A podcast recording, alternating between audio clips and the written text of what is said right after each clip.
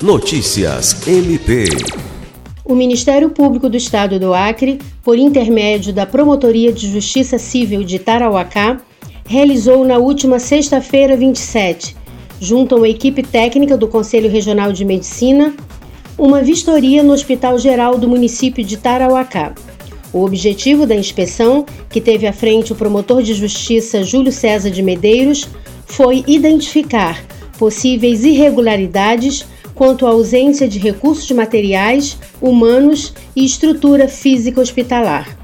Ainda conforme o promotor, nos próximos dias deverá haver a entrega de um veículo SAMU e de uma ambulância para o hospital, além de uma reunião na Promotoria de Justiça de Tarauacá com a equipe da Vigilância Estadual e da Atenção Básica da Secretaria de Estado de Saúde do Acre, com o intuito de identificar todos os gargalos referentes à gestão municipal. Lucimar Gomes, para a Agência de Notícias do Ministério Público do Estado do Acre.